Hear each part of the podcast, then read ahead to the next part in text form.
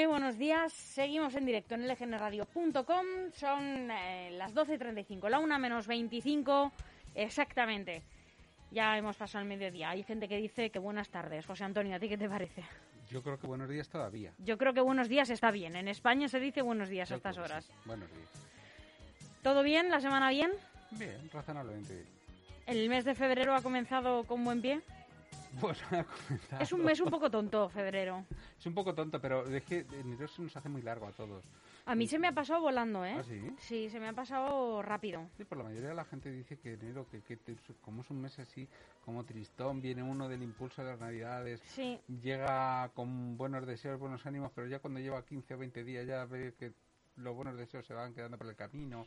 Sí, y es esos verdad. ánimos de ir al Mm. gimnasio ya van desapareciendo, esas cosas, pues la gente en general, mm, yo creo que abomina bastante del mes de enero. yo es que estoy escudada en la detrás de la pandemia y entonces el propósito del gimnasio no lo he hecho este año. Ah, tú has dicho que hasta que no No, esto... o- Tengo el parapeto de la pandemia y digo, no, no lo veo. Tengo el propósito de hacer deporte al aire libre, Pero el del gimnasio no lo tengo. El de gimnasio no, pero oye, si lo haces al aire libre ya empiezas bien. empiezas Claro. como en pie. Pero bueno, ¿qué traemos? Bueno, que yo no traigo nada, yo traigo mis mm, oídos para escucharte atentamente, pero ¿qué nos traes para hoy? reflexiones siempre interesantes también. Gracias. Y, pues, no, porque mm, todos mm, llega un momento en el cual en cualquier sector ya hablemos de economía, hablemos de cualquier otra cosa, cuando uno maneja un poco la información y los datos tiende a creer que su opinión es la única que vale. Entonces está bien contrastar, ¿no? Y darse cuenta de que de que oye, a lo mejor eso que tú tenías así por seguro que no lo es tanto, que Claro. las opiniones de los demás cuentan y cuentan mucho porque tú puedes tener buenos datos, puedes haberte estructurado una buena teoría, pero al fin y al cabo puede ser que lo que te hayas montado sea un cuento. Hombre, y también es verdad que en el momento en que tú te despojas de esas creencias firmes que tienes, empiezas a aprender más. Eso creo yo, cierto, vamos. Cierto, Hoy vamos a hablar de eso precisamente. Vamos a hablar de cómo las creencias firmes eh, en unos economistas eh, nos han llevado por el camino de la amargura en los últimos años, en los últimos 10 años, 12 años casi. Pues vamos con ello, porque ahora mismo me pillas perdida. Sí, no, es que es una, una historia muy curiosa. Vamos a hacer, vamos a contar un cuento, pero este cuento es de verdad, ¿eh? Lo que vamos a contar, esto ha pasado, ha pasado de verdad. Bueno, vamos a ver. Esto también se podría haber llamado el cuento eh, de cómo un error eh, de un Excel cambió el mundo. Bueno, Un pues, ¿Cómo un un, error un error de Excel cambió el mundo? cambió el mundo. Es un buen título, ¿eh? sí, Engancha. Sí, sí, en- engancha, ¿verdad?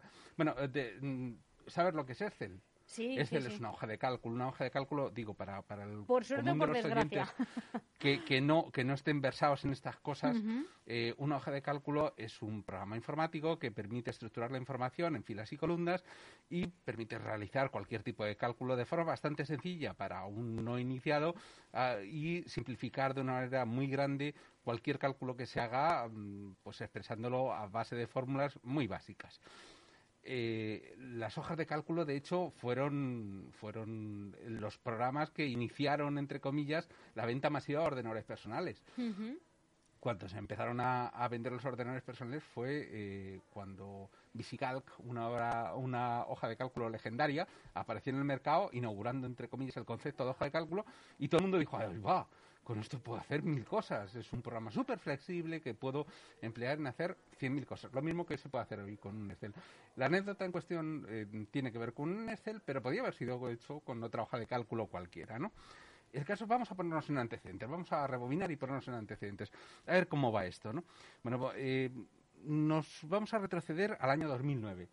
En el año 2009 eh, hay dos economistas de Harvard, eh, se llaman Carmen Reinhardt y Kenneth Rogoff, eh, publican un libro eh, que se llama This Time is Different, Eight Centuries of Financial Folly. Algo así como, esta vez es distinto, ocho siglos de necedad financiera.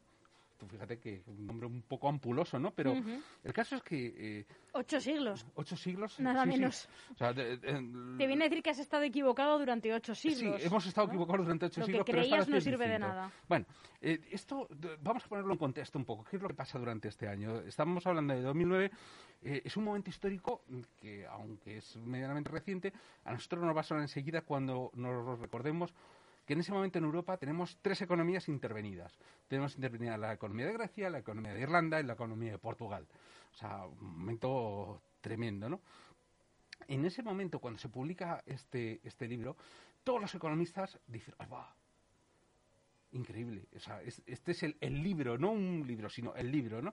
Entonces, eh, fíjate, hay, así rememorando históricamente, eh, he estado investigando, en la biblioteca podemos encontrar eh, un artículo que en su momento escribió Joaquín Estefanía. Bueno, Joaquín Estefanía, para el que no lo conozca, pues es un periodista, pues seguro que sí que lo conoce, por supuesto, que es un periodista eh, adjunto a la, dirección, a la dirección del país, fue director del país durante un tiempo y es licenciado en económica, es un hombre que sabe de lo que escribe, eh, obviamente, sobre todo lo que tiene que ver en la economía.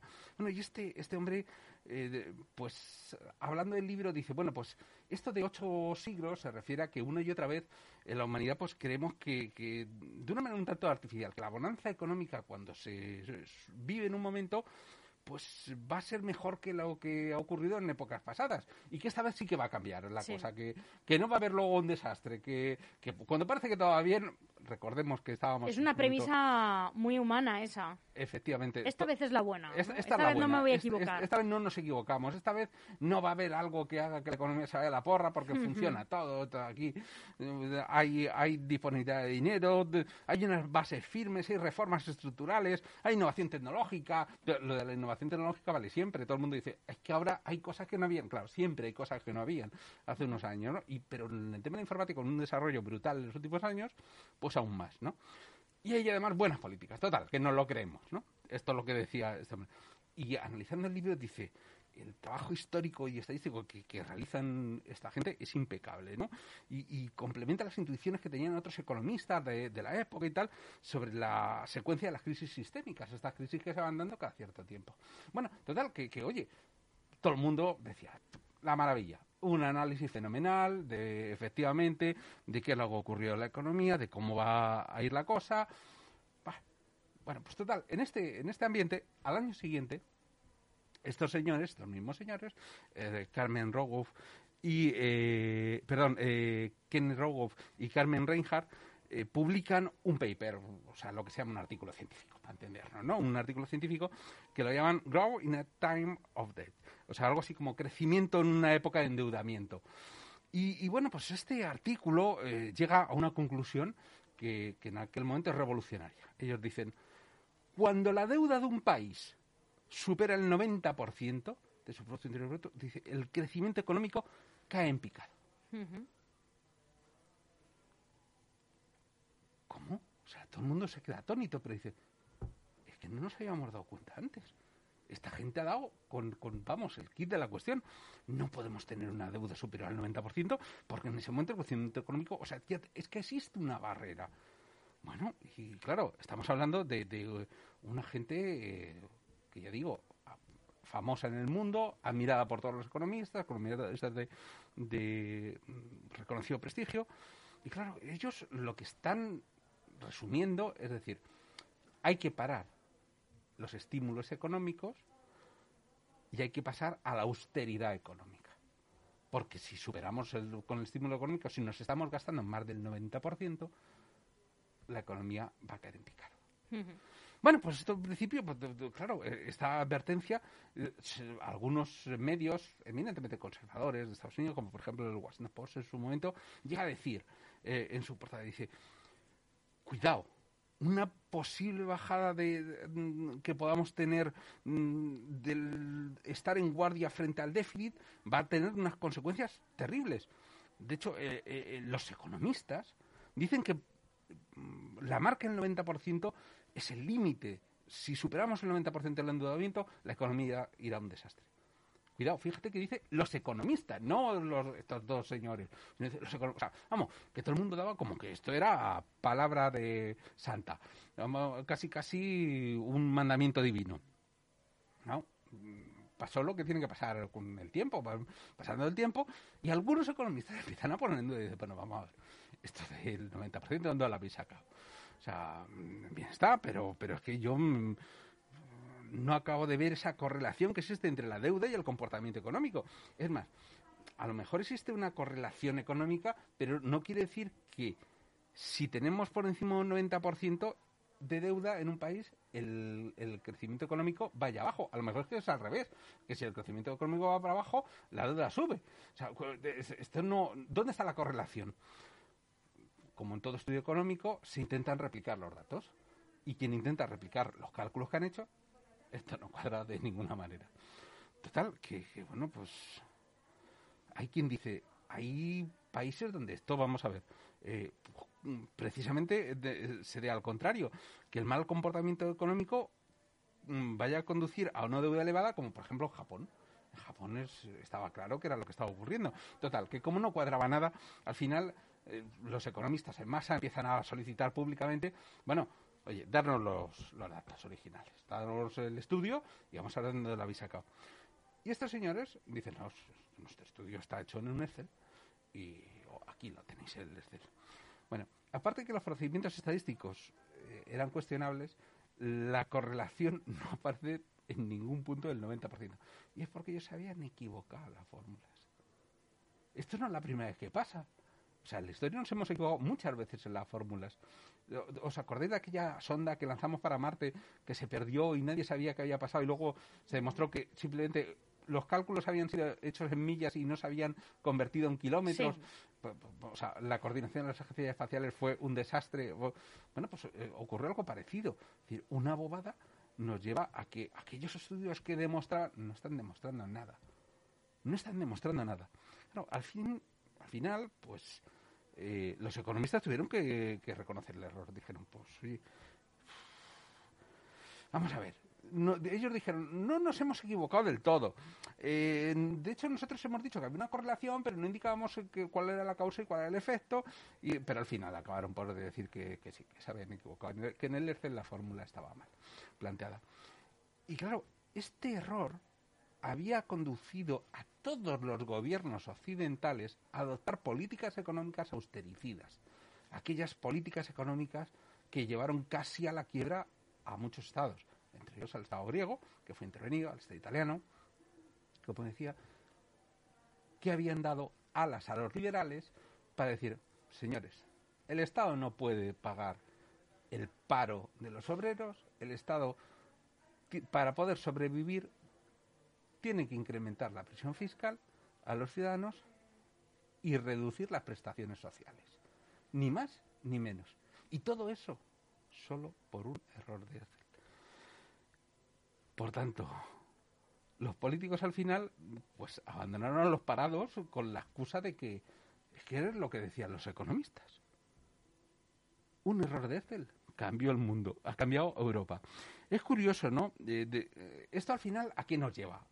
¿Cuál es la conclusión que debemos de, sacar de todo esto? Pues que un análisis, por muy pormenorizado y muy perfecto que nos parezca de los datos en economía, no vale nada si no hay contexto.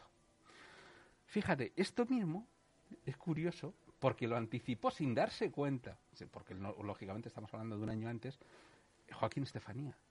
En el análisis decía, al final de todo el análisis decía, pero al mismo tiempo los autores no se salen un ápice de lo que dominan, y es clamorosa la ausencia de los análisis políticos y sociales imprescindibles, tan importantes como los estrictamente técnicos, para dilucidar qué va a suceder. ¿En qué año escribió esto Joaquín Estefanía? Un año antes, en el 2009. Un año antes de la publicación del paper, cuando estaba hablando del libro que acababan de publicar, que era fantástico y maravilloso para todos los economistas. Y él dijo, es muy bueno, técnicamente es irreprochable, pero no está analizado el contexto.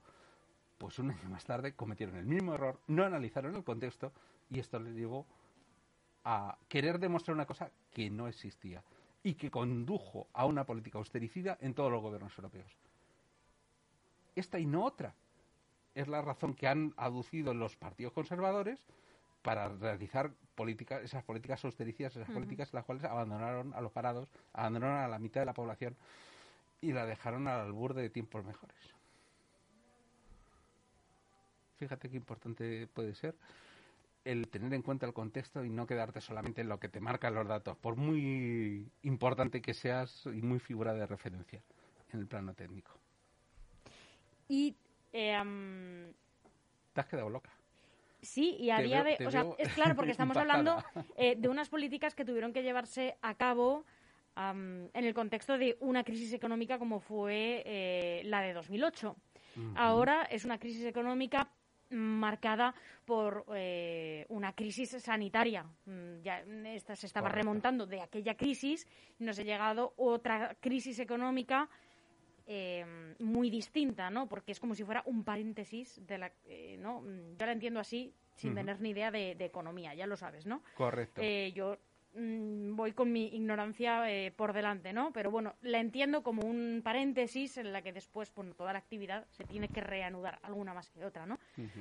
Em, ¿Estos economistas se han pronunciado a día de hoy o eh, aquellos que seguían estas tendencias, qué opinan de, eh, o los que soportaban este tipo de teorías, qué opinan de la crisis de hoy?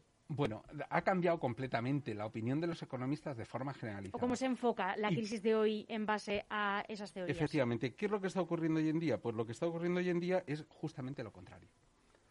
Es decir, que disponemos de unos economistas que han apostado por hacer todo lo contrario de lo que se dijo. Eh, claro, mi pregunta, simplificándola mucho, es que hemos aprendido y se está poniendo en práctica en la crisis que se está viviendo bueno, lo que hemos aprendido es que esa política austericida no vale de nada cuando se trata de, un síntoma y no tiene en cuenta, como decía, todos los condicionantes que hay alrededor.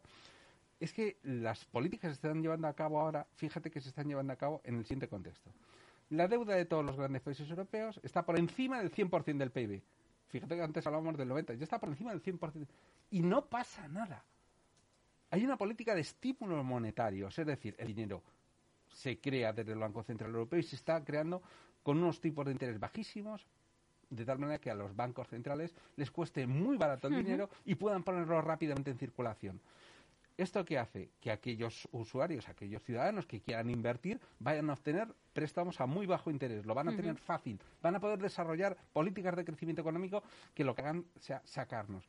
¿Y a qué nos está llevando eso? A un rápido despegue económico que está haciendo que volvamos a las cifras prepandemia en cuanto al crecimiento económico. Ahora mismo, de hecho, tenemos una cifra de parados que ya es muy similar a la que teníamos antes de la pandemia, es decir, una buena cifra de, parados que esperamos que vaya a mejor incluso en los próximos meses, porque se está despegando aquellos sectores económicos, por un lado, que tenían una contracción de la demanda y por otro lado, están apareciendo nuevas industrias, nuevas transformaciones que van a permitir que, este, que en el mercado de trabajo gran parte de esos parados ingresen con otras, eh, desarrollando nuevas industrias todas aquellas asociadas precisamente al cambio climático.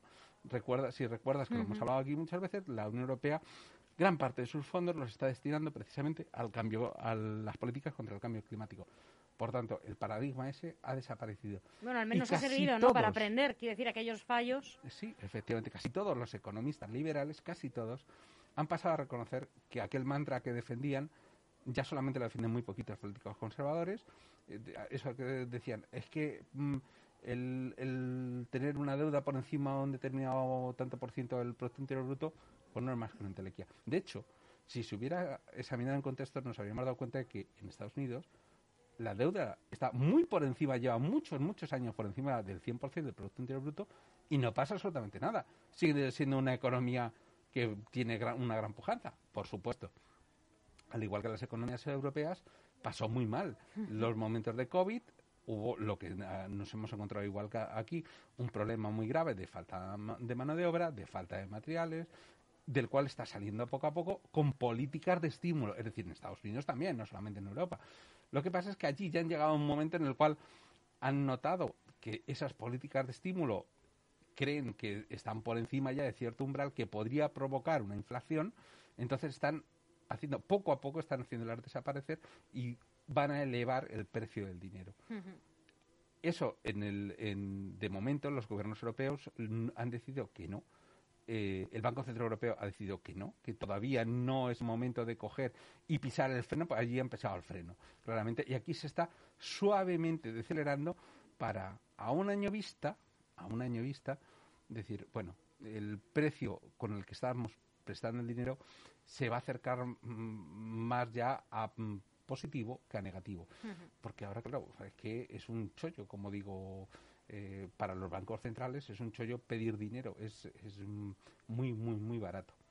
De hecho, ellos no quieren de ninguna manera, eh, quieren bien el dinero, que ya lo hemos comentado muchas veces. Tenemos ahora el problema individual, cada uno de nosotros, que cuando queremos eh, que nos den algo por nuestro dinero, no, solo no, nos dan nada, sino que nos dicen, te empezamos a quitar a base de comisiones, a base de...